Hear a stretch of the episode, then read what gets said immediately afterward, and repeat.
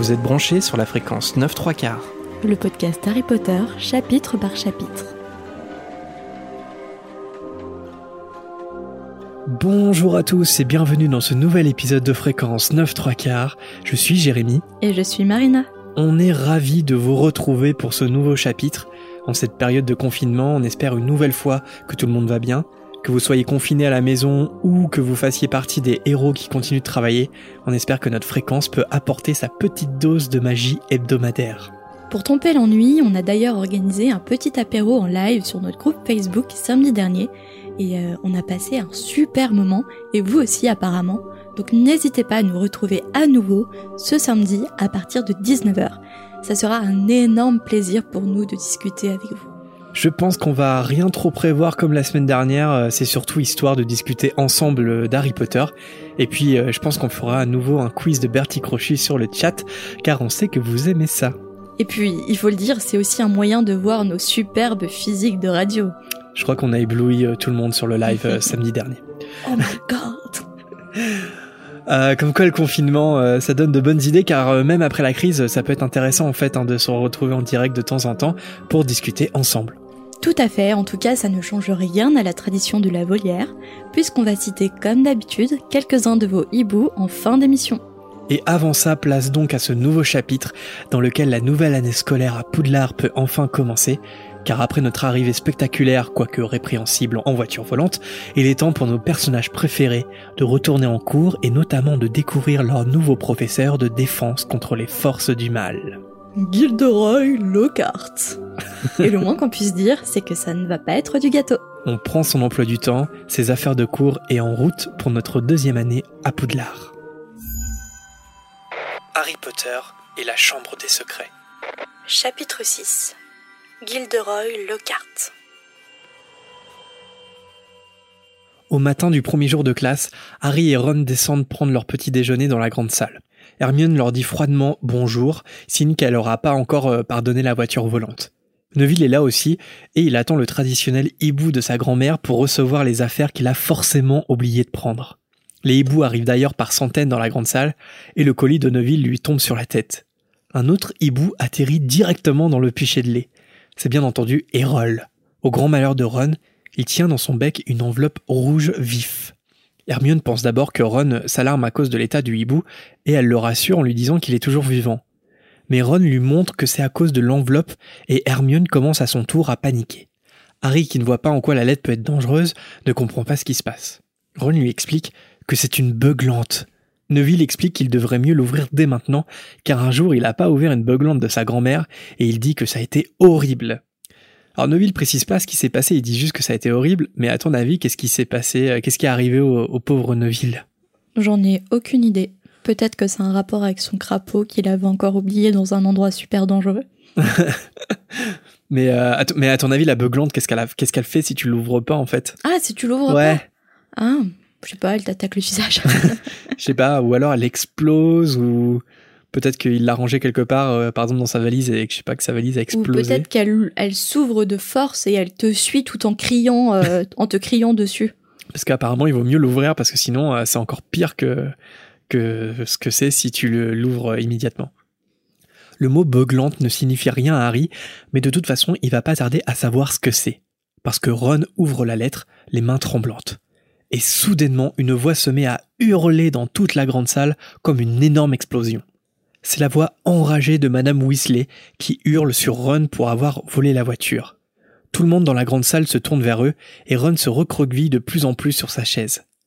Madame Weasley crie que son père risque une enquête au ministère, qu'ils sont indignés et qu'à la prochaine bêtise, il le ramène directement à la maison. La voix s'arrête et l'enveloppe prend feu. Quelques rires se font entendre, puis peu à peu les conversations reprennent autour d'eux. Est-ce que dans ta jeunesse, sans trop euh, révéler la vie privée, mais est-ce que tu as déjà fait une grosse bêtise qui pourrait justifier euh, une beuglante comme Ron? Hmm, À 12 ans, on va dire. non. Dans mon esprit, oui, euh, je vais dire, oh mon dieu, qu'est-ce que j'ai fait? Je vais tellement me faire disputer et au final, euh, c'était rien. Soit on, soit je t'ai pas découvert, soit finalement, rien ne se passait vraiment. Ok. Donc t'aurais pas Ah reçu oui. de beuglante, quoi. Non, je pense pas. Ok. Et toi? Moi, je pense que oui. Alors, enfin, c'était un peu comme toi, c'est-à-dire que je, je pensais vraiment me faire disputer euh, la plus grosse dispute de ma vie, puis au, finalement, c'était pas ça n'a pas été si horrible que ça, mais quand même, je me suis fait pas mal disputer. Et c'est trop bête, je sais pas si je t'ai déjà raconté cette anecdote, mais en fait, euh, quand j'allais à la piscine avec ma classe. Ah oui. quand j'allais à la piscine avec ma classe, et eh ben, on, on, était en groupe, et donc, en fait, euh, euh, bah, en fait, on se déchausse. C'était la, c'est la première étape, hein, quand on va à la piscine, on se déchausse, puis il y a un petit bassin pour que les pieds trempent. Euh, Le pour des... Voilà, pour des questions d'hygiène. Et en fait, quand on y allait avec la classe, et moi, j'y allais que avec ma classe, eh ben on laissait nos chaussures en fait dans le premier sas sous le banc parce que euh, voilà, on prenait pas des casiers. Et la première fois que j'y suis allé, euh, c'était euh, avec le foyer communal. Enfin, on y allait en bus. Ça permettait aux enfants de la commune de, de partir en bus et d'aller à la piscine. Et ben en fait, j'ai fait exactement pareil. Dans le premier sas, dans le, tout début du vestiaire, et ben en fait, j'ai enlevé mes chaussures et je les, je les ai laissées sous le banc. Et, et après, j'ai effectivement utilisé un casier, mais pas pour mes chaussures parce que j'avais pas l'habitude de le faire. Et euh, je vais à la piscine et tout. Et en fait, quand je suis revenu, euh, bah évidemment, mes chaussures n'étaient plus là. et je suis allé à l'accueil euh, et j'ai demandé, euh, bah, j'ai laissé mes chaussures. Vous en avez pas vu des chaussures? Et puis non, en fait, euh, personne. Enfin, je me t'ai fait voler mes chaussures. Et c'est horrible. C'était l'humiliation totale parce que pour rentrer en bus et tout ça. En fait, du coup, j'étais en chaussettes. Hein. Ils m'ont donné les, vous savez, les, ce qu'on met par dessus les chaussures, les, les vieilles trucs bleus là. Oh non. Et, et en fait, c'était la honte. J'étais dans le bus avec mes, mes petits chaussons bleus euh, pourris. Et en rentrant chez moi, bah, il y a un petit peu de route à pied euh, après l'arrêt de bus et avec la route, en fait, il s'était tout, en plus, c'était cassé, tu vois. Enfin, c'était tout. bref et je me suis fait passer un savon pour avoir mis mes chaussures euh, sous le banc. Mais c'est comme ça que je, le faisais d'habitude. Ouais, mais t'as pas remarqué que tes petits camarades euh, utilisaient un casier? Bah moi aussi j'utilisais un casier, mais je pensais que tout le monde laissait ses chaussures euh, sous le banc, tu vois. Si un auditeur normand nous écoute et que dans sa jeunesse ou il y a quelques années il a volé des chaussures dans une piscine municipale, qu'il se fasse connaître. On vous réunira. Évidemment, à 12 ans, c'était des chaussures à scratch. Alors pour revenir euh, au chapitre, Harry se sent euh, terriblement coupable pour l'enquête que risque Monsieur Weasley, surtout après l'accueil chaleureux des parents de Ron euh, pendant une bonne partie de l'été. Peu de temps après, McGonagall passe leur donner les emplois du temps et Harry, Ron et Hermione partent ensemble en direction du potager pour leur premier cours de botanique. L'un des avantages de la beuglante, c'est que Hermione devient à nouveau amicale avec les garçons car elle pense qu'ils ont été suffisamment punis. Arrivé devant les serres, le professeur Chourave arrive en compagnie de Gilderoy Lockhart. Chourave est présenté comme petite et potelée, avec des cheveux en désordre et les ongles pleins de terre. À côté d'elle, Lockhart est impeccable dans une robe turquoise avec ses cheveux dorés. Il souhaite le bonjour en premier à la classe présente. Il explique qu'il est venu en aide au professeur Chourave pour lui montrer comment soigner un saule cogneur. Qui semble elle, de très mauvaise humeur, demande aux élèves de la suivre à la serre numéro 3. Vu les bandages euh, que porte la botaniste, le soin s'est mal passé, ce qui accroît une nouvelle fois la culpabilité d'Harry. Mais le reste de la classe est plutôt excité parce que la serre numéro 3 contient des plantes plus dangereuses que les deux premières, et c'était la première fois qu'il s'y rendait. Au moment de rentrer dans la serre, Harry est stoppé par Lockhart qui le tient par l'épaule. Il demande au professeur Chouraf s'il peut s'entretenir avec Harry, et même si elle ne semble pas d'accord, il ne lui laisse pas le choix et il ferme la porte de la serre avant qu'elle donne une réponse. Harry euh, reste silencieux et méfiant. Avec un grand sourire étincelant, Lockhart s'accuse lui-même d'avoir donné à Harry, je cite, le goût de la publicité, et que c'est pour ça qu'il est arrivé en voiture volante. Lockhart, à ce moment-là, il dit aussi à Harry qu'il lui a passé le virus. Alors, je sais pas si c'est très approprié en ce moment. C'est pas dans le bon contexte en ce moment. Non. On va oublier qui dit ça. Mais Lockhart met en garde Harry en lui demandant de se calmer un peu, même si ce n'est pas évident de l'accepter car lui-même, Lockhart, est un sorcier célèbre dans le monde entier, donc c'est facile pour lui euh, de donner ce type de conseils. Mais il lui dit qu'il faut être patient et qu'à son âge, il était moins connu qu'Harry, car il a apparemment, je cite encore, une vague réputation chez certaines personnes. Alors ça veut dire quand même que Lockhart, il pense consciemment que sa célébrité vaut beaucoup plus que celle d'Harry, qui a, je cite, la vague réputation d'avoir terrassé le Seigneur des Ténèbres quand même. Ouais, c'est ça. Mais je pense qu'il n'est pas si connu que ça, Lockhart. Bah, je sais pas, il a l'air quand même, parce que regarde, chez Fleury et Bott... Euh, il est connu auprès de la ménagère et des jeunes filles, Mais euh, est-ce que c'est une superstar? Je ne pense pas, tu vois. Bah, en tout cas, euh, Harry, Ron ou Hermione, ils en ont pas entendu parler euh, dans tout le tome précédent. mm. Mais après, il a l'air d'avoir pas mal de courriers, il a l'air d'avoir pas mal de fans quand même. Donc je, ah, je pense que c'est quand même une célébrité, quoi. Regarde, Jean-Luc Reichmann, il doit avoir plein de courriers, c'est pas pourtant une méga célébrité. Est-ce que Gilderoy Lockhart, c'est Jean-Luc Reichmann dans, dans le monde Moldy non, ça serait Laurent Delahousse. Ah non, c'est faux. Peut-être au niveau de la beauté des cheveux, mais Laurent Delahousse, euh, je suis sûre que, que c'est quelqu'un de, de modeste. qui a les pieds sur terre. Ouais. non, mais je sais pas. Laurent, si tu nous écoutes. J'aime beaucoup ton JT. est-ce qu'il y a un équivalent dans le monde moldu de quelqu'un qui s'approprierait les, les exploits des autres? Ouh, si on va sur le thème du plagiat, attention. On va pas rentrer dans, dans la polémique euh, d'un certain humoriste français. Ouais, c'est ça. Surtout s'il nous écoute, on voudrait pas perdre un auditeur. Et ça s'arrange pas euh, dans la suite de la conversation, parce que Lockhart précise que oui, gagner cinq fois de suite le prix du sourire le plus charmeur par les lectrices de Sorcière Hebdo, c'est un exploit incomparable, mais que bon, euh, sa cicatrice, c'est un début, et qu'il faut pas qu'il se décourage, Harry. Harry, stupéfait par la situation, euh, rejoint le cours de botanique encore sous le choc de ce qui vient de se passer. Le professeur Chourave leur explique que le cours va porter sur les mandragores. Évidemment, Hermione, qui semble déjà tout connaître sur le sujet, répond à toutes les questions en affirmant que les mandragores sont utiles pour guérir les victimes de métamorphose et de sortilèges. Préparation, paiement, comme tu aimes le dire. Hashtag euh, 2HDP. Elle ajoute aussi que ce sont des plantes très dangereuses parce que son cri est mortel. Les réponses d'Hermione rapportent 20 points en tout à Gryffondor. Chourave précise ensuite que les mandragores qu'ils vont manipuler sont encore très jeunes. Harry, qui regarde les petites plantes touffues, se demande à ce moment-là euh, ce que peut bien être le cri de la mandragore. Chourave leur demande de prendre chacun un cache-oreille et de les enfiler. Une fois que tout le monde est équipé, elle saisit une plante et elle la déracine d'un coup sec. Harry sursaute. À la place des racines se trouve, je cite, une espèce de petit bébé laid et plein de terre, qui hurle à plein poumon, même si euh, forcément Harry ne peut pas l'entendre. Chourave leur montre ensuite comment rempoter la plante, puis une fois terminé, elle les autorise à enlever leur cache-oreille.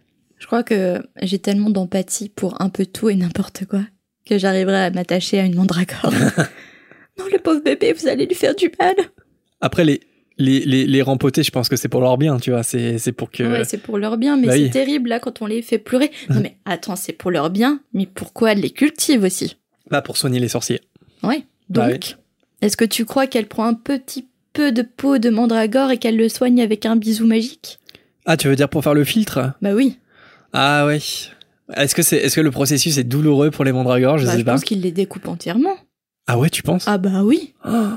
Ah ouais. Mais oui, c'est terrible. Ah ouais, si tu, tu penses que c'est un élevage, euh, genre, Parce que- la mandragore survit pas quand tu, quand tu la, t'en Parce que tires tu- le filtre? Tu penses qu'ils cueillent que les fleurs? Ou les feuilles? Je sais pas. Ou est-ce qu'il y a les racines de mandragore aussi Ouais, je sais pas. Parce que les racines de mandragore, c'est le corps du bébé. Bah en fait, faudrait savoir c'est quoi le processus exact pour en tirer euh, le filtre. Mm.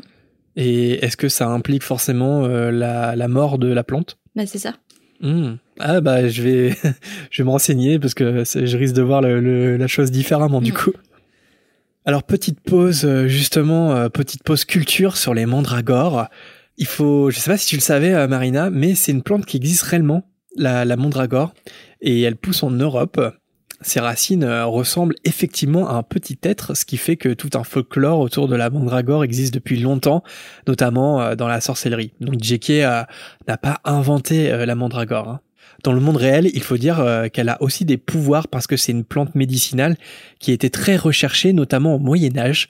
Elle était utilisée comme antidouleur et comme sédatif. Et en grande quantité, elle est d'ailleurs euh, très dangereuse. Alors concernant l'univers d'Harry Potter, la mandragore, elle a elle aussi des propriétés médicinales, comme on l'a dit, parce que le filtre de mandragore peut être euh, utilisé pour annuler des sortilèges très puissants comme, qu'on va le voir plus tard bien sûr, la pétrification. Alors je suis pas certain que J.K. par contre soit la première à avoir inventé le cri de la mandragore, mais en tout cas j'ai pas trouvé d'historique concernant euh, cette défense-là dans le folklore de la plante, donc euh, c'est peut-être un ajout original hein, de J.K., mais euh, ça reste à vérifier. En tout cas, c'est donc une plante très dangereuse. Dans un écrit sur euh, le ministère de la magie, J.K. a même écrit que la ministre de la magie Venusia Crickerly est tuée par une mandragore au début du XXe siècle. Et pendant la bataille de Poudlard, euh, le professeur Shurav et Neville ils vont d'ailleurs euh, jeter carrément des mandragores sur les mange-morts. Donc ça peut être utilisé comme une arme. On va apprendre un peu plus tard dans le roman, La Chambre des Secrets, que les mandragores se comportent un peu comme des humains aussi, ce qui est assez drôle en fait. Dans le chapitre 13, on apprend qu'elles deviennent, je cite, grincheuses et renfermées, ce qui signifie qu'elles poursuivent leur adolescence. Elles ont aussi euh, de l'acné, comme on va l'apprendre plus tard. Et dans le chapitre 14, les mandragores, elles organisent même une fête bruyante et endiablée comme des jeunes. Et Shurav explique à Harry que euh, quand elles commencent à sortir de leur peau pour se rendre visite, ça veut dire qu'elles ont atteint la maturité. C'est encore plus terrible si jamais on utilise vraiment la racine de mandragore euh, pour les potions. Ouais. Ah ouais, complètement. Parce qu'on leur donne vraiment un, côté humain, en fait. Après, est-ce que, je sais pas, j'ai espoir quand même que tu peux tirer des racines de la mandragore, mais que tu lui coupes pas des membres, c'est-à-dire que tu, tu, la tues pas, quoi. Mais que tu peux, tu vois, que tu peux la cultiver, que tu peux la réempoter et tout ça. Et je sais pas, que ça crée des racines et en fait, si tu coupes ses racines, ça lui fait pas mal et qu'elle survit. et enfin, pour terminer euh, sur ce petit point culture euh, sur les mandragores, dans l'ouvrage Les animaux fantastiques, on apprend que la mandragore est la nourriture préférée des fangieux, une sorte de serpent des mers. Précision assez glauque de Norbert Dragono, je cite, les sorciers qui cultivent des mandragores ont parfois la très désagréable surprise, en prenant une de leurs précieuses plantes par les feuilles pour la sortir de son pot, de découvrir qu'un fangieux a transformé sa ah. partie inférieure en une charpie sanglante. Ah, c'est terrible. Et ouais, c'est pas toujours euh, très heureux euh, la lecture des animaux fantastiques de Norbert Dragono. Après sa démonstration, Shurav explique bien aux élèves que comme elles sont très jeunes, leurs mandragores ne peuvent pas tuer, mais que leur cri peut quand même les assommer pendant plusieurs heures. C'est pourquoi ils doivent faire très attention. Pour leur exercice, les élèves se mettent à quatre par bac. Harry, René et Hermione sont rejoints par Justine Finfetchley, un élève de Poussoufle. Il se présente d'une voix claironnante en qualifiant Harry de célèbre, Hermione de brillante élève, ce qui la ravit, et Ron de celui qui possède une voiture volante. Ce qui le ravit moins parce que le souvenir douloureux de l'aveuglante est encore présent chez Ron. Tout en travaillant, Justine fait la discussion. Il dit que Lockhart est formidable et que les exploits qu'il raconte dans ses livres sont impressionnants. Il explique aussi que ses parents sont moldus et qu'il était censé aller à Eton, dans le meilleur collège du pays. Préparation paiement, volume 2. Mais leur exercice ne leur permet pas euh, longtemps de discuter parce que les mandragores euh, se laissent pas faire et que la tâche est beaucoup plus difficile euh, qu'elle leur semblait être pendant la démonstration du professeur Chourave. C'est bien qu'à la fin du cours, tout le monde est en sueur et couvert de terre. À peine le temps de se débarbouiller qu'il faut désormais se rendre au cours de métamorphose qui s'avère être tout aussi difficile que le précédent. Les élèves doivent changer un scarabée en bouton de manteau. Mais celui qui s'en sort le plus mal, c'est le pauvre Ron. Il a rafistolé sa baguette magique avec du sorcier collant, mais le moins qu'on puisse dire, c'est que le résultat n'est pas très concluant. À chaque sortilège qu'il tente de lancer, une fumée grise à l'odeur d'œuf pourri sort de sa baguette. Et dans ces cas-là, le bon côté quand même d'avoir une baguette comme ça, c'est qu'on peut dire c'est pas moi, c'est ma baguette. Ah. Arrête, tu vas me dépasser avec la blague euh, de la semaine dernière. Attention, on est en compétition là. Le nuage grisâtre aveugle tellement Ron qu'au bout d'un moment, il écrase son scarabée avec son coude, sans faire exprès évidemment, ce qui agace bien entendu le professeur McGonagall. Le cours de McGonagall a tellement été éprouvant que Harry a l'impression d'avoir une éponge à la place du cerveau.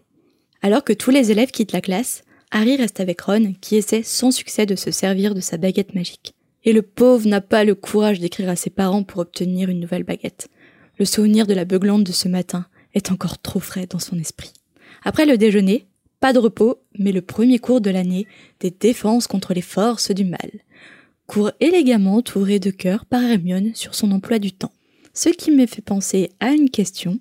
Est-ce que tu as déjà eu un crush sur un de tes professeurs? Alors j'ai vu ta question il y a deux minutes là.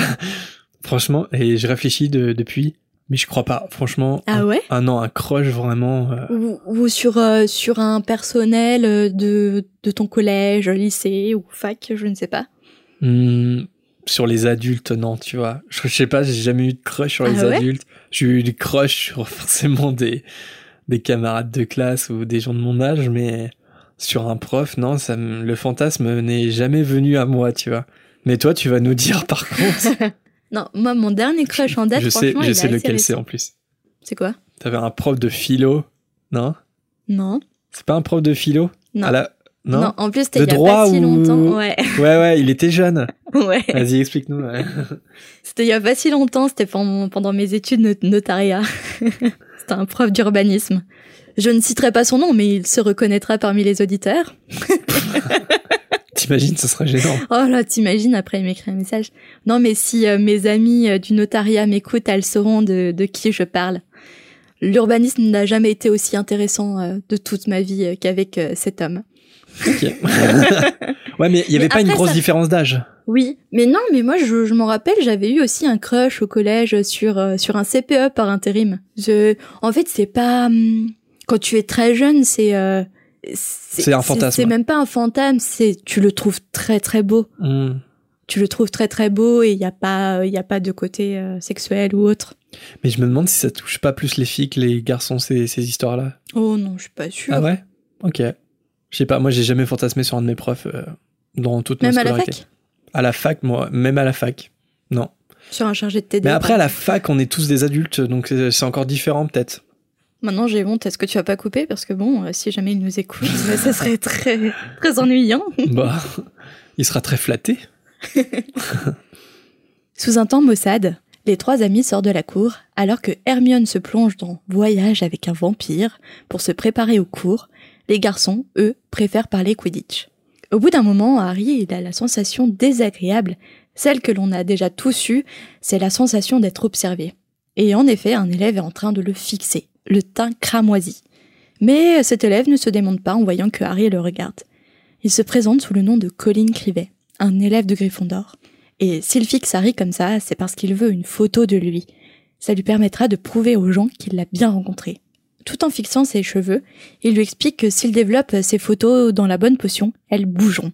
Colin, qui n'en finit plus de parler, lui apprend que c'est un éboldu, que même s'il faisait des choses bizarres, il n'aurait jamais cru être un sorcier. Le regard implorant, il lui demande s'il veut bien dédicacer sa photo par la suite. Mais hélas pour Harry, Drago a tout entendu des demandes de Colin. Il ne lui en faut pas plus pour profiter de la situation pour se moquer. Le jeune Colin euh, tente de défendre Harry en accusant Malfoy d'être jaloux. Mais hélas, euh, ça n'améliore pas la situation. Il lui répond qu'il n'est certainement pas envieux d'être défiguré et de toute façon, il ne suffit pas d'avoir un trou dans la tête pour être plus fort que les autres. Ron, furieux, dit à Drago d'aller manger des limaces. Préparation paiement numéro 3. Volume 3. Hélas pour lui, avec la beuglante de ce matin, il est carrément une cible facile pour Malfoy, qui, encore une fois, en plus, retourne la pauvreté de sa famille contre lui. C'en est trop pour Ron qui s'apprête à dégainer sa baguette. Mais Hermione claque son livre en chuchotant Attention. En effet, un professeur s'avance vers eux.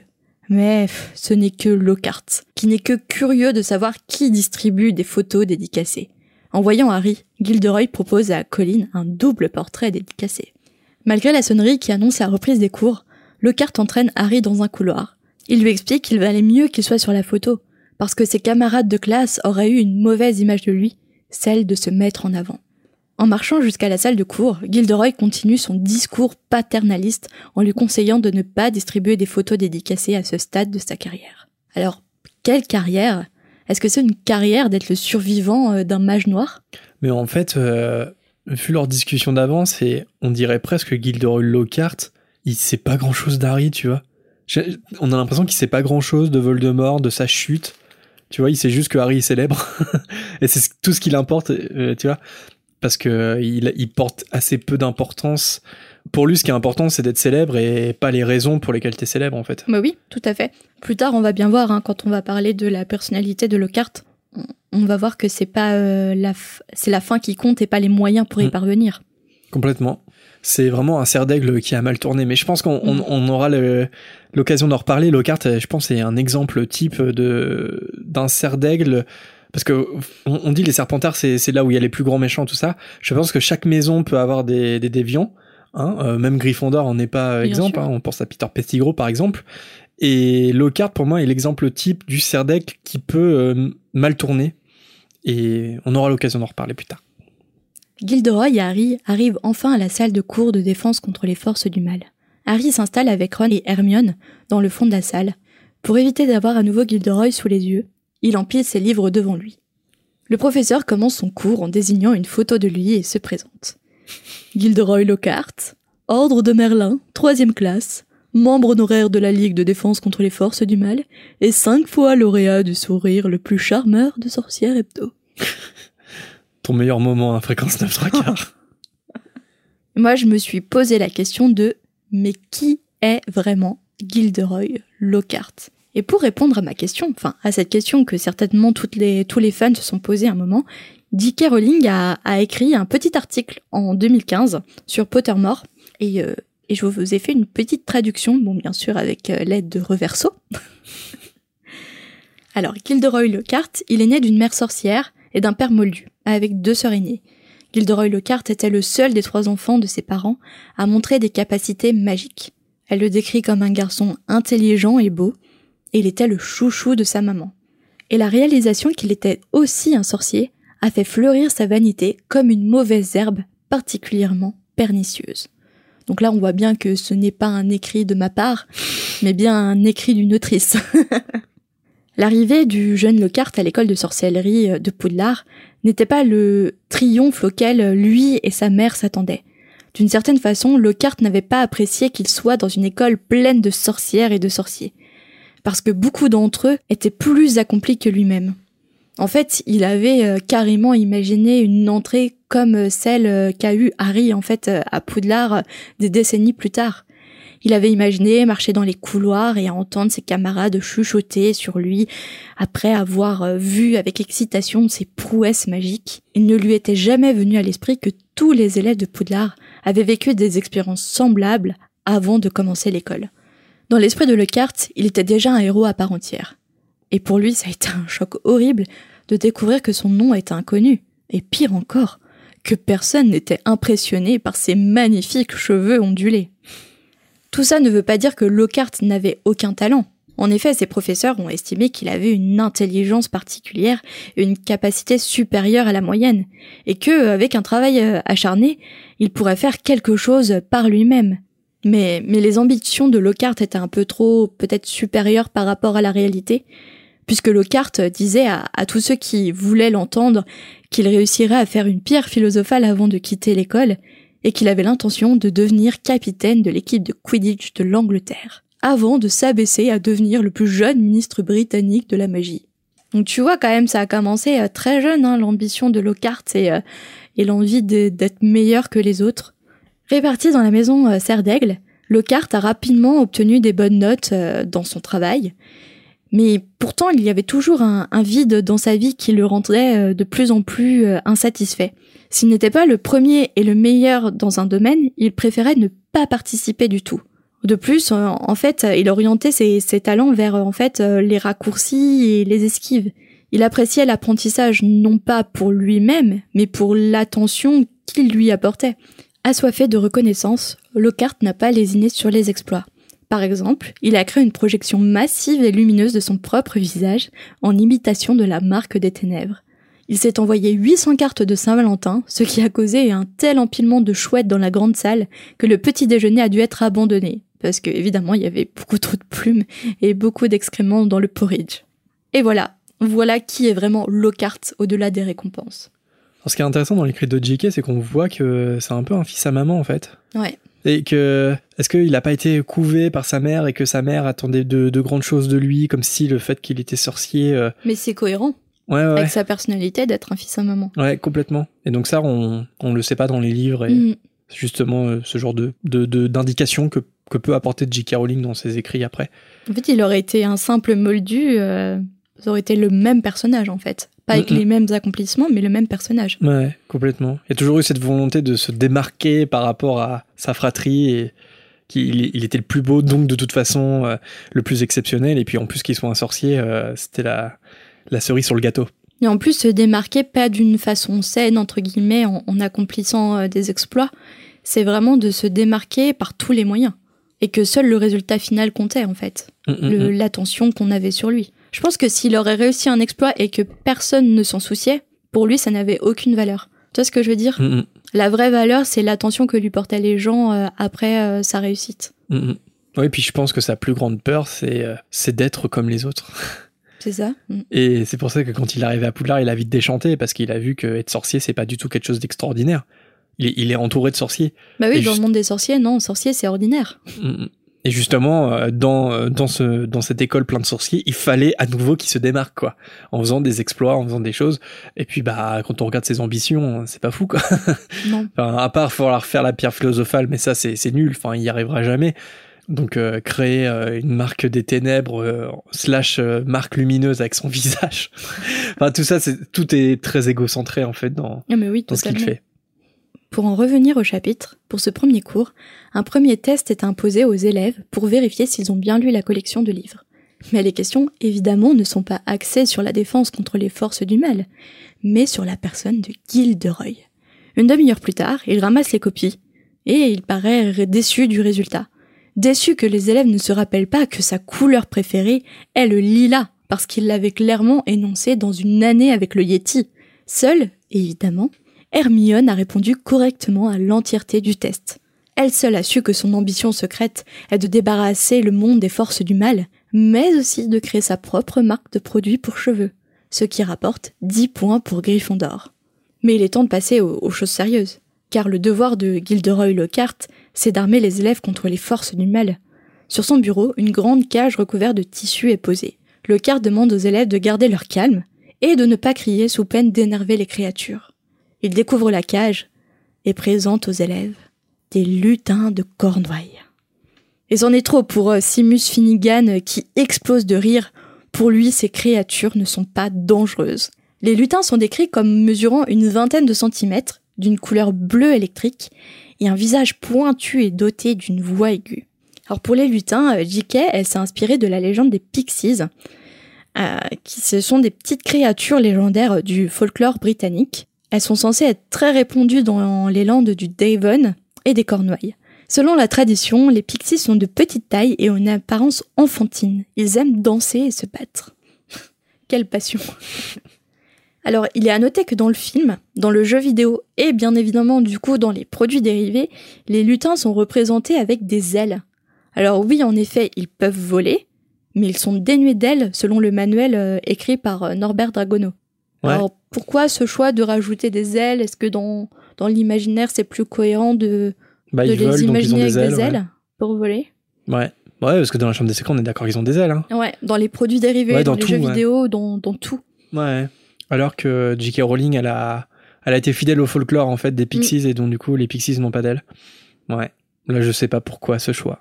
Je me demande, en fait, c'est- pas tellement pourquoi, mais des fois je me demande s'il y a des choix, par exemple des films, et puis après ça s'est fait sur tous les produits dérivés. Si vraiment J.K. Rowling elle a été consultée, tu vois. Est-ce qu'ils ont pas, euh, bah, je sais pas, par exemple euh, la société de- d'effets spéciaux ILM qui a, qui a fait les qui a fait les lutins de Cornouailles et qui les ont euh, numérisés tout ça machin qu'ils ont ils ont fait les animations puis en fait c'était trop tard tu vois ah bah en fait ils ont pas d'ailes ah bah trop tard euh, je, je- je suis sûr qu'il y a des choses comme ça qui se passent je suis pas sûr que J.K. Rowling ait vraiment eu le temps et la possibilité de donner son aval pour tout en fait hein.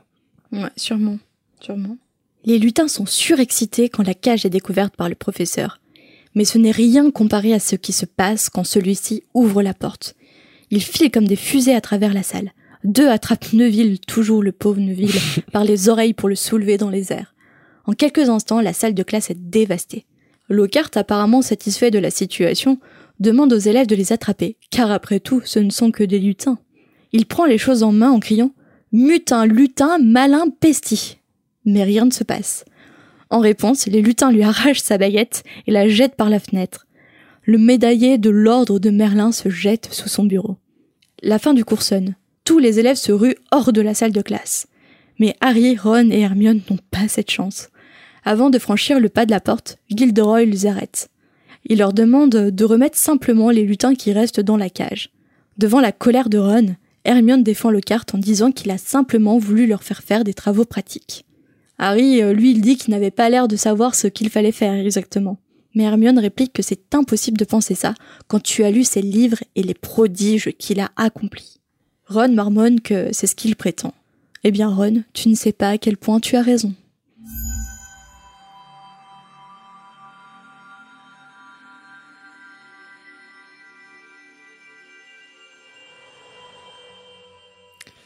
Merci Marina pour ce nouveau chapitre. Tu attends quelque chose exactement? Ah oui, merci Jérémy. il est temps, comme d'habitude, de euh, renommer euh, ce nouveau chapitre. Si tu devais renommer le chapitre 6, le... comment tu ferais Marina?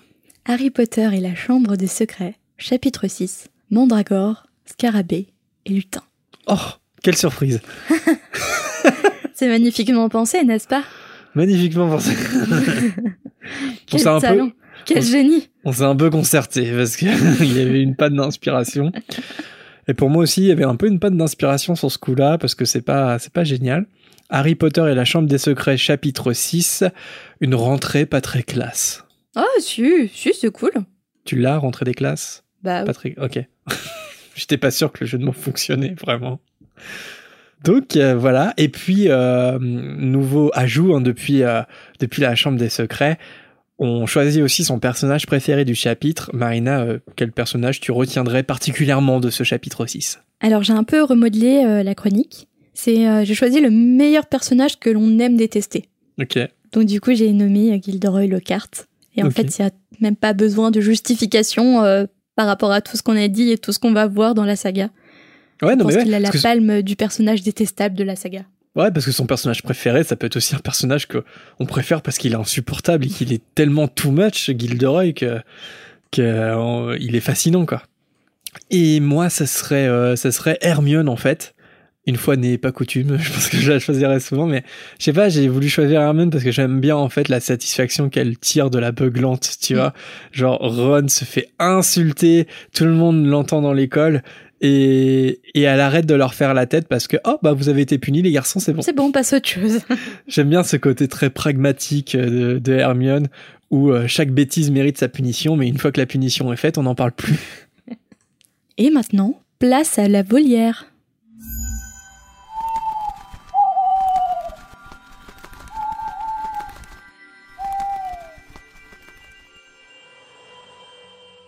Et on commence par un hibou sonore, celui de Olvig. Salut la fréquence 9 3 quarts, salut Marina, salut Jérémy, moi c'est Olvig, Euh, je vous écoute depuis le début, je suis ravi de pouvoir communiquer avec vous. Je voulais juste en fait revenir euh, sur l'émission d'avant, surtout euh, sur la, question de la punition de Madame Weasley qu'elle donne à ses enfants, à savoir la dégnomisation du jardin des terriers. Euh, je voulais juste revenir dessus parce que hum, vous remettez souvent cette question du traitement des animaux, euh, qu'ils soient magiques ou pas, par les personnages de- des livres.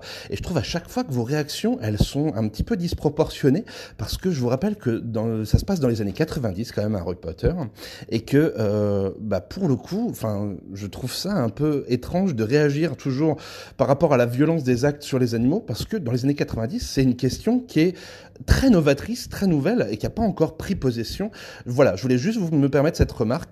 Euh, néanmoins, sachez que euh, ça n'entache absolument pas l'appréciation que j'ai à votre émission. J'adore quand même euh, la fréquence 9 3 quarts.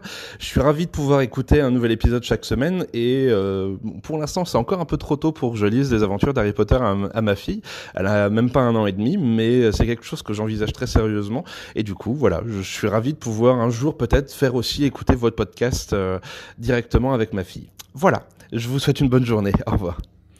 Merci Olvig pour ton hibou sonore. Alors je suis désolée, mais la question du traitement animal est revenue dans cette émission. Je crois qu'elle est revenue dans celle d'avant aussi. Est-ce que tu vas toujours nous écouter? En tout cas, merci. Et, euh, ouais, c'est ça donne à réflexion. Et justement, euh, cette réflexion, on peut l'avoir souvent quand on regarde des films, des sketchs d'une autre époque, par exemple. Euh, ça dépasse euh, le, le la réflexion qu'on peut se faire sur le traitement des animaux dans les années 90. On peut l'avoir sur le mode de vie également des, des précédentes générations.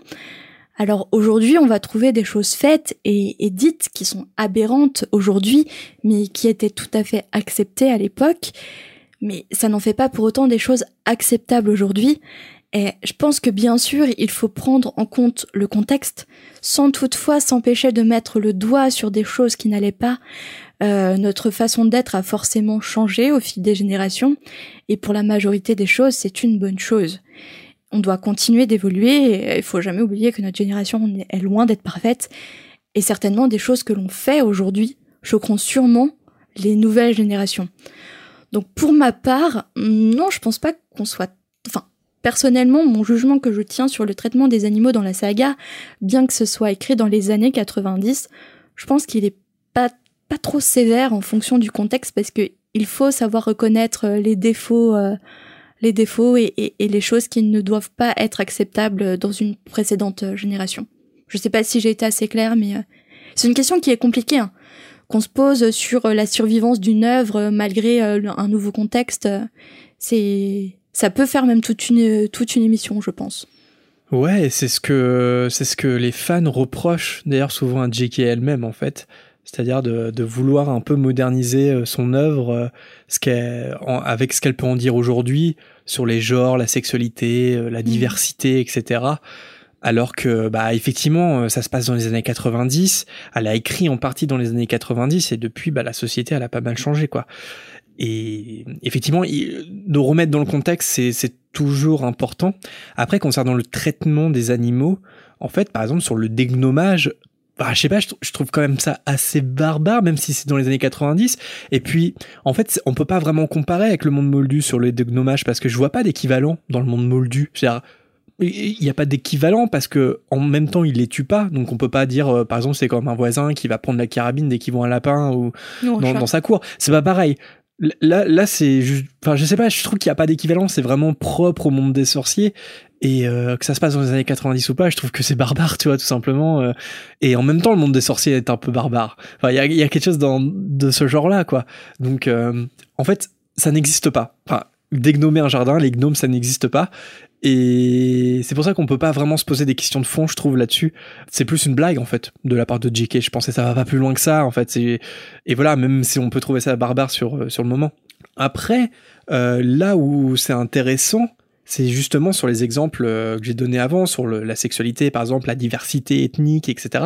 Sur tout ce qui peut être lié au monde moldu. Mhm. Là, c'est intéressant parce que justement, on peut recontextualiser dans les années 90 et c'est même, c'est important de le faire. J'ai l'impression quand même qu'on qu'on l'a déjà fait cette contextualisation, enfin cet effort-là de contextualisation. Par exemple, je pense à l'exemple de Madame Pétunia avec sa poêle. Donc ça, c'était au tout début euh, de la Chambre des Secrets où euh, elle est, enfin Harry évite un coup de poêle de la tante Pétunia.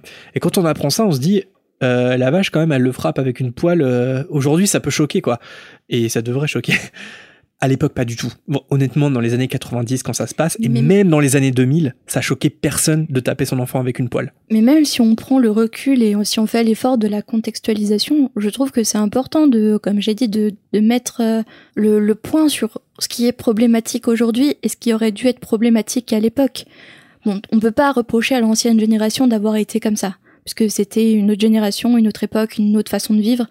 Il y avait un autre contexte. Et de toute façon, comme je l'ai dit encore précédemment, je vais me répéter, mais notre génération, aujourd'hui, on fait des choses. Ça sera aberrant pour les prochaines générations, certainement.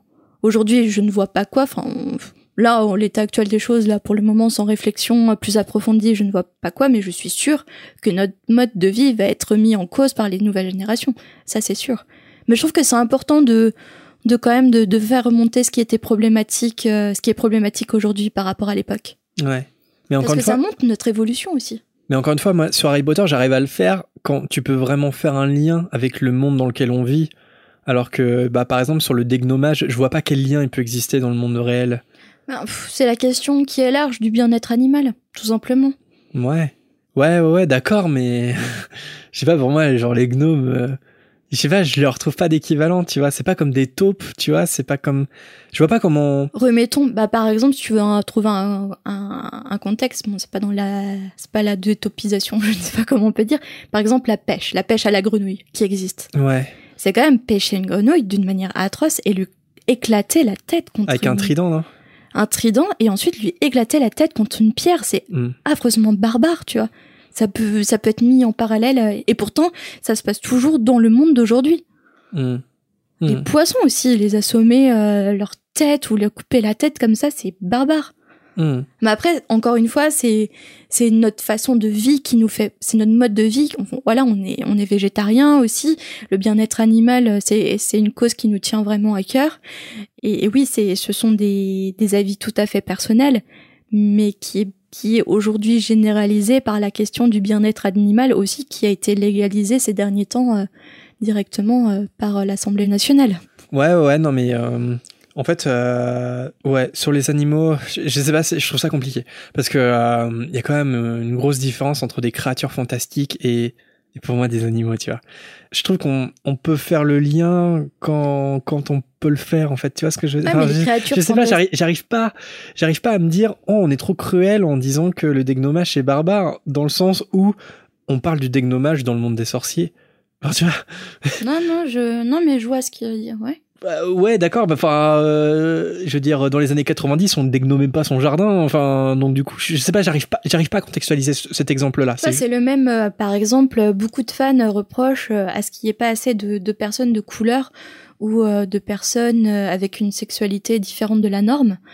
Mais encore une fois, c'est la question qu'on peut se poser. Est-ce que ce jugement est trop sévère par rapport à la contextualisation des années 90 Justement, on a l'impression que J.K. cherche en tout cas pendant, pendant quelques années, à chercher pas mal à se défendre sur ces sujets-là. Et fait. Mm. C'était dans les années 90, ces sujets c'était encore tabou ou inexistant, parce que l'époque faisait que c'était comme ça. Aujourd'hui, c'est sûr qu'elle les aurait, qu'elle l'aurait écrit dans les années 2010, euh, même 2000, l'histoire aurait, été complètement différente, c'est sûr. Mais il me semble qu'on avait discuté de ça, on l'avait évoqué par exemple dans la fréquence avec, euh, avec le bal de Noël dans la coupe de feu si J.K. Rowling écrivait Harry Potter à la coupe de feu aujourd'hui, le bal de Noël serait pas aussi hétéronormé qu'il l'est dans euh, le réel livre Harry Potter et la coupe de feu. Mais c'est sûr. Mais encore une fois, parce que moi, je suis persuadée que Neville aurait été avec un homme. Parce que encore une fois, non seulement l'événement se passe en 94, mais en plus, J.K. Rowling a écrit pas ça en 2020. Donc la combinaison de ces deux éléments-là font que effectivement, quand on lit le bal de Noël, on peut se poser la question mais euh, si t'es attiré par euh, des gens du même genre que toi à Poudlard, comment ça se passe? Et eh bah tout simplement, c'était beaucoup plus euh, beaucoup plus refoulé, hein, je pense à, l'époque, hein, mais comme ça l'est dans le monde moldu. Et donc là, j'arrive à faire le, le lien, tu vois ce que je veux dire? Sur les gnomes, j'y arrive pas. Parce que sur les gnomes, ça se trouve, en 2020, les sorciers continuent de faire ça, et je continue de trouver ça barbare. Mais, euh, mais voilà. Après, c'est des ressentis euh, personnels aussi. Hein. Ouais. Euh, en tout cas, merci de nous écouter. Et le débat est intéressant quand même, le, débat, que Olvig a soulevé, c'est intéressant. Et je pense vraiment qu'on pourra en parler pendant une émission entière. Mais surtout qu'il est, il est au cœur vraiment de, de du lien qu'entretiennent les fans avec Harry Potter dans le temps qui passe en fait. Parce que vraiment, il y a cet aspect-là où on se rend compte en, relisant Harry Potter qu'il y a des choses qui euh, nous choquent aujourd'hui, qui nous choquaient pas à l'époque. Et euh, là, on a, on a un petit peu évoqué, par exemple, Hermione qui, qui fait du fangirl sur, de, sur Gilderoy Lockhart.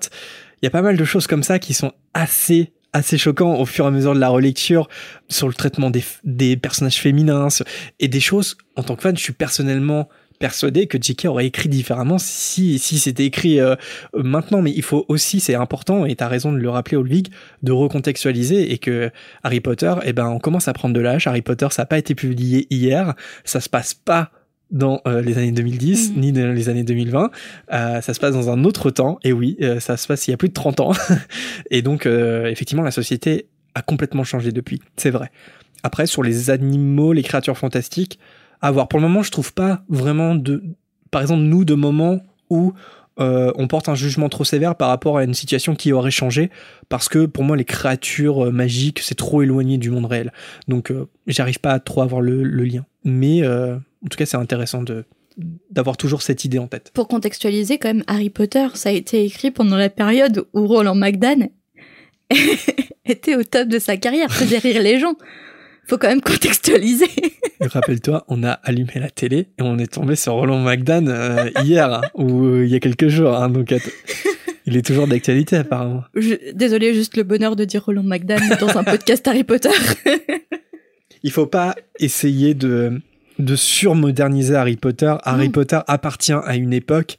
Et surtout, Harry Potter relate des faits qui se sont passés encore à une autre époque. Et c'est important c'est important, c'est vrai, de, le garder en tête pour ne pas, justement, comme tu le dis, Olvig, être trop sévère.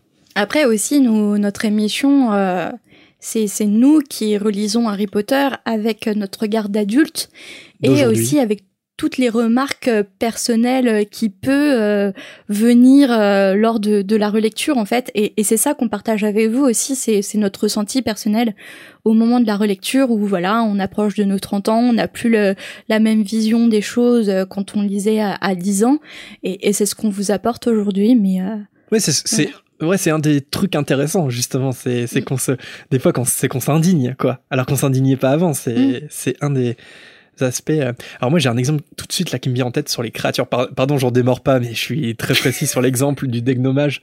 On aurait dû prévoir une émission pour euh, le hibou de Olvig. non mais parce que son hibou est très intéressant. Les elfes de maison par exemple. Je suis désolé, mais dans les années 90, on n'avait pas d'esclaves dans de, chez nous. Hein. Enfin, je sais pas, moi, je sais pas, je sais pas vous, mais moi, euh, dans ma jeunesse, dans les années 90, il y avait pas un esclave euh, qui faisait le ménage et tout ça. Donc c'est pour ça que je dis que le monde des sorciers, il est quand même ultra différent du nôtre, parce que les elfes de maison, moi, il y, a des, des élèves comme Hermione, par exemple, qui commencent à se rebeller contre ça et qui fera changer le monde avec ses idées. Mais euh, très clairement, là, on peut pas comparer par rapport au monde réel. Je veux dire, les elfes de maison, c'est barbare, même dans les années 90. et donc, euh, l'esclavage.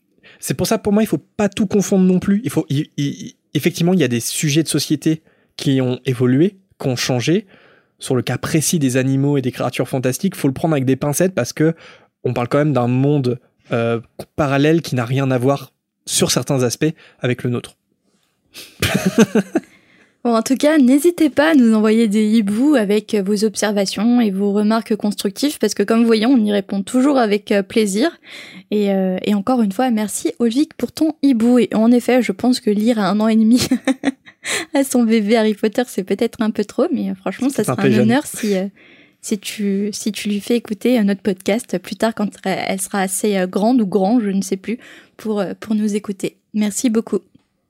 Place au hibou d'Alizé, qui s'est toujours demandé le portrait de Dumbledore dit à Rogue de donner la vraie date de transfert de Harry au mange-mort dans le 7. Mais comment il la connaît?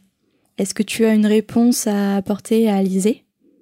Tu me lances parce que t'en as pas forcément, non?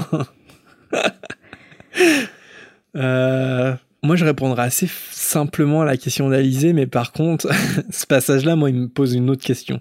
Mais peut-être que tes souvenirs sont un peu flous parce que je sais que les reliques de la mort, c'est un petit peu mm. loin. Après, plus généralement sur les portraits, c'est vrai qu'il y a toujours la question. Parce que les portraits, ça peut poser question. D'ailleurs, je, crois qu'on s'est interrogé déjà dans la fréquence sur les portraits et on continuera de le faire parce que c'est un peu, un peu bizarre comme truc. Mais comme les fantômes, en fait. Hein. Et je pense que, du coup, les, enfin, c'est un peu comme les fantômes, justement, parce que les sorciers, ils sont peints avec leur conscience au moment de leur vivant ils peuvent réagir en fait au temps présent quand ils sont morts mais il y a un portrait, ils réagissent mais ils réagissent par rapport à ce qu'ils étaient de leur temps de leur vivant. Mais comme les fantômes, ça pour moi ça fonctionne pareil. C'est-à-dire que Dumbledore il, va te parler à travers son portrait, il te il a les réactions comme il aurait eu dans le passé, mm-hmm. mais par contre il peut pas évoluer dans sa pensée parce que parce que c'est une empreinte en fait de ce qu'il était, mais il n'existe plus, il évolue plus. Et pour moi, les fantômes, c'est exactement pareil. Les fantômes ne peuvent pas évoluer parce que c'est une empreinte de ce qu'ils étaient au temps de leur vivant. Mais ils peuvent évoluer en prenant des décisions, comme la décision de donner la date euh, de transfert de Harry. Alors justement, pour moi, cette décision-là, si euh, il peut lui dire, c'est que, enfin, ici, il prend la décision de lui dire, c'est que c'est la décision qu'aurait pris le Dumbledore dans le tome 6. Tu vois ce que je veux dire? Ouais. Et parce que Dumbledore, dans le tome 6, euh, ou même avant, il aurait jugé que, avant sa mort, en fait. Mais je mhm. vois pas comment un portrait pourrait euh, évoluer, continuer de vivre entre guillemets, parce que sinon ça, ça pète toute la philosophie de J.K. Rowling de dire que la mort euh, c'est qu'une étape et que la mort, euh, enfin s'il n'y a pas la mort, il n'y a pas la vie, donc c'est c'est une illusion d'essayer d'échapper à la mort. Oui, parce que sinon ça pourrait poser la question de l'âme dans les portraits en fait.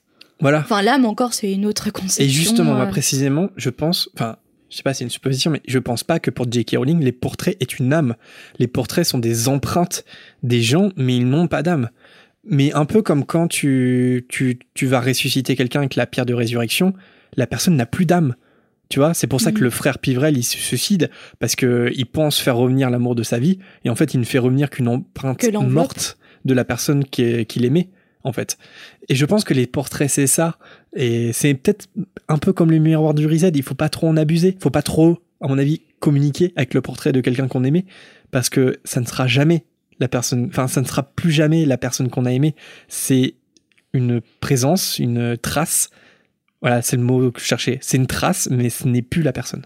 Mais du coup, comment il connaît la date? Bah en fait, euh, il connaît la date parce que encore une fois, il doit communiquer, je pense, avec des gens de l'ordre. Et alors ça, c'est peut-être la question. Ouais, c'est peut-être le, le, le petit flou qu'il y a. Euh, C'est forcément quelqu'un de l'ordre qui lui a dit de donner la date. c'est Ouais, c'est quelqu'un de l'ordre. Ouais, ouais, c'est quelqu'un de l'ordre. Je sais pas si la question d'Alizé sur le fond ou si c'est vraiment sur la forme très précise de comment il, comment il peut communiquer avec l'ordre du phénix. Ça, je sais pas. Il y a pas trop de réponses. Mais, mais, mais en fait, moi, justement, euh, concrètement, sur la forme, je me pose une autre question parce que cette discussion, elle a lieu entre Rogue et Dumbledore dans le bureau du directeur de Poudlard. Mais c'est avant le putsch de Voldemort au ministère. Et donc, euh, moi, je me suis toujours posé la question, mais c'est pas McGonagall qui est censée être encore directrice avant que Voldemort prenne le pouvoir sur le ministère et qu'il désigne Rogue comme directeur de Poudlard? En fait, je, me suis posé la question comment euh, Rogue peut se retrouver dans le bureau de Dumbledore alors que a priori il n'est pas encore le directeur de Poudlard. Et alors, et alors que McGonagall est censé y être. Hmm, je sais pas, j'ai aucun élément de réponse pour, euh, pour cette question. Donc voilà, je sais pas, Alizé, on pourra pas te répondre plus précisément que ça, mais ce sont En des fait, on, peut théories. que- on ne peut que avoir des spéculations. Ouais. Mais après, sur l'effet pratique, c'est c'est des petits, c'est des petites, euh, des plot holes, c'est des, des trous dans la narration, c'est qu'on n'a pas l'information. JK pourrait toujours en créer une de toute façon, mais je, je trouve que ce qui est le plus intéressant, c'est les- c'est le fond, en fait. C'est presque, Ouais. c'est presque euh, philosophiquement, en fait. C'est ça qui est, je trouve, plus intéressant. Et on termine avec un hibou de Pauline. Pourquoi Voldemort décide de laisser la vie à Lily alors qu'elle est une émoldue? Bien que Rogue le lui ait demandé, ce n'est pas une raison pour lui de la laisser en vie, puisqu'il voue une haine sans nom à ces personnes-là. Or personnellement, je ne pense pas qu'il a décidé à un moment ou à un autre de laisser euh, Lily vraiment en vie. Euh, certes, Rogue l'a demandé à Voldemort, mais en fait, j'arrive pas à imaginer Voldemort euh, résister à l'envie ou même au besoin de tuer un, un sorcier qui lui résiste. Et en plus de ça, c'est un sorcier qui lui résiste, enfin une sorcière qui lui résiste, mais c'est une émoldue, deux caractères qu'il déteste. Et je pense que c'était certainement, ça enlève un peu de magie, mais je pense que c'était certainement pour la tension dramatique en fait, euh, et pour introduire l'aspect du sacrifice maternel que Lily a été tuée par Voldemort après, euh, enfin en, en protégeant Harry. Ouais, c'est une bonne question. euh, J'imagine pas un seul instant Voldemort euh, épargner Lily, qu'il ait un seul instant imaginé euh, l'épargner. Bah, l'épargner, euh, je sais pas comment, comment tu entends ce mot, mais en tout cas, il avait clairement l'intention de respecter la promesse qu'il fait à Rogue de pas la tuer, en fait. Tu penses qu'il avait clairement l'intention de respecter? Ah ouais, ouais, c'est dit dans les reliques de la mort, parce qu'il dit, il dit à Lily, pousse-toi là, idiote, euh, c'est pas toi que je suis venu tuer, en fait. Ouais, mais toi, tu arrives à imaginer Voldemort ressortir de la pièce et laisser Lily en vie alors Ouais, qu'il a je- tué James euh, sans aucune raison Je pense. Bah, Tu te rends compte Elle lui résistait. C'était une némoldue. Elle avait Ouais, mais rien si, à faire si dans elle son lui avait pas résisté, en fait, c'est plus ça dans l'idée. Si elle avait pas voulu protéger son bébé ou si elle avait, euh, je sais pas, si elle, elle avait paniqué ou quoi, s'il avait pu atteindre le bébé avant que qu'elle puisse protéger son bébé, je pense qu'effectivement il serait parti de la maison. Non, mais c'était résister dans le sens euh, faire partie de la résistance en fait de l'ordre du Phénix. C'est quelqu'un quand même qui complotait contre lui pour le faire tomber. Je pense que, je sais pas. En fait, il a, je pense que ça lui fait ni chaud ni froid de tuer Lily. Il s'en fiche complètement. Mais en fait, il s'en fiche tellement des êtres humains, des autres que lui, que Rogue, qui lui sert quand même à pas mal de choses, il lui dit surtout, tu, s'il te plaît, tue pas Lily. Il fait, ouais, d'accord, si tu veux. Et puis il y va. Et puis il se trouve qu'il peut pas faire autrement. Du coup, il la tue. Tu vois ce que je veux dire? Franchement, Voldemort, il a tellement pas d'empathie qu'il a accepté, je pense, la requête de, de Rogue parce que c'est comme Attends. grâce à lui qu'il a vendu la prophétie. Et donc, euh, en- entre guillemets, en monnaie d'échange, il dit d'accord, je tue pas la mère, mais euh, finalement, il se dit bon bah de toute façon, je suis obligé de tuer la mère, donc il tue la mère, tu vois. Mais effectivement, après, est-ce qu'il y aurait pu y avoir un scénario vraiment dans lequel, euh, dans lequel Lily, euh, n'aurait- enfin, une mère protège forcément son enfant, donc On, par- on parle quand même d'un homme qui a lâché un, un monstre, un basilic pour tuer les Némolus quand même, alors qu'il était au collège. Tu penses vraiment qu'il s'en fout de tuer ou non des êtres humains? Ouais, Moi, je pense que ça lui tient à cœur. ça lui tient à cœur. Ouais, mais ouais, je mais pense là, qu'il aime tuer. Je dis pas que euh, Je pense que c'est vraiment, euh, c'est quelqu'un de malsain, c'est un tueur en série, hein, euh, Voldemort. Je Ouais. pense qu'il aime tuer, c'est une pulsion. Mhm. Il a des pulsions malsaines.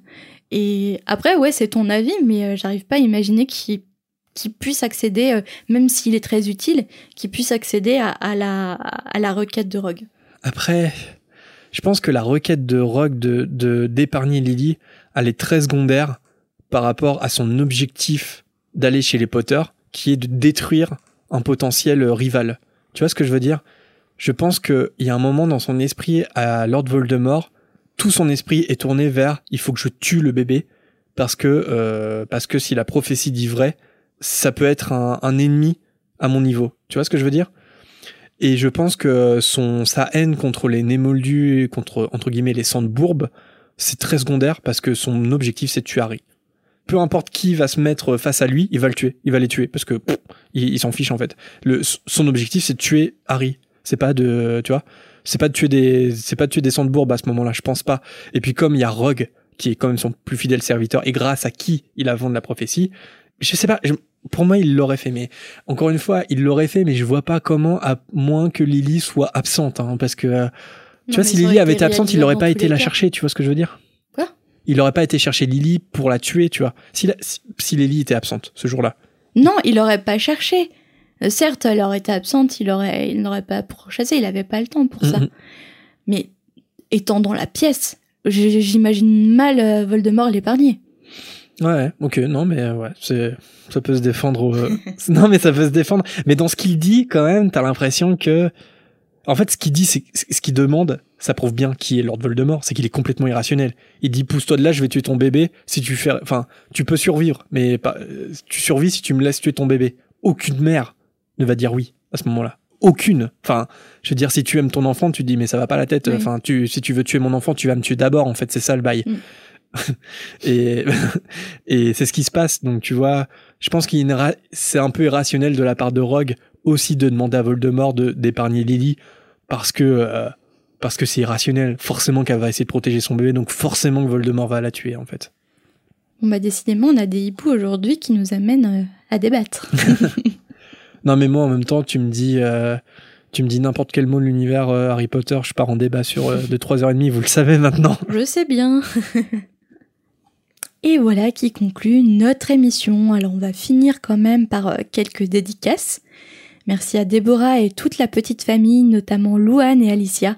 Un gros cœur pour Emma qui est confinée à Malte. Courage à toi. Et on pense aussi à Morgane qui nous a appris que la tradition du Père Noël en Belgique était à peu près la même qu'au Royaume-Uni. Un petit accent belge, Marina euh, Frites, c'est Pierre. L'accent préféré de Marina. Merci aussi à Roxane pour ses précisions sur Rusard, à Sarah qui a découvert notre Instagram il y a pas très longtemps, à Alex pour ses infos sur les parents d'Hermione, à Leslie, Aude et enfin Rose qui profite du confinement pour ranger sa collection Harry Potter. C'est pas mal ça.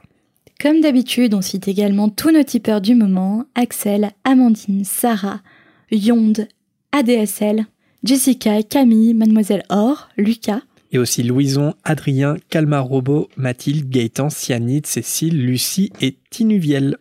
Si vous aimez notre podcast, n'hésitez pas à nous soutenir avec quelques galions sur notre page Tipeee. Ça nous permet de financer l'hébergement des épisodes et possiblement de se développer avec du nouveau matériel ou de se déplacer en convention. Grâce à nos premiers soutiens, on va très prochainement lancer pour notre com euh, des cartes de visite et des affiches. Et bien entendu, les tipeurs pourront en profiter en exclusivité. Donc foncez vite et euh, bah, pour les avantages, il faudra simplement patienter un peu une fois la crise sanitaire passée, évidemment. D'ailleurs, on espère que tout le monde va bien, ceux qui sont en confinement à la maison, mais aussi les courageux qui continuent de travailler malgré tout. Une nouvelle fois, on envoie plein d'ondes positives à tous ceux qui luttent en ce moment dans le monde médical, mais aussi tous ceux qui œuvrent dans les commerces, les livraisons, et etc. En soutien, on lève notre baguette magique tous les soirs à 20h. Et pour la majorité d'entre nous en confinement, profitez-en pour vous immerger dans le monde d'Harry Potter, que ça soit en livre, en film, en jeu, en tout cas en podcast. On espère que notre fréquence vous permet de passer le temps agréablement et de déconnecter un peu du réel. Si on peut apporter un peu de magie en ces moments compliqués, on est les plus heureux. Allez, on se retrouve la semaine prochaine pour le chapitre 7 de la Chambre des Secrets. Et en attendant, prenez soin de vous et de vos proches. À bientôt! Salut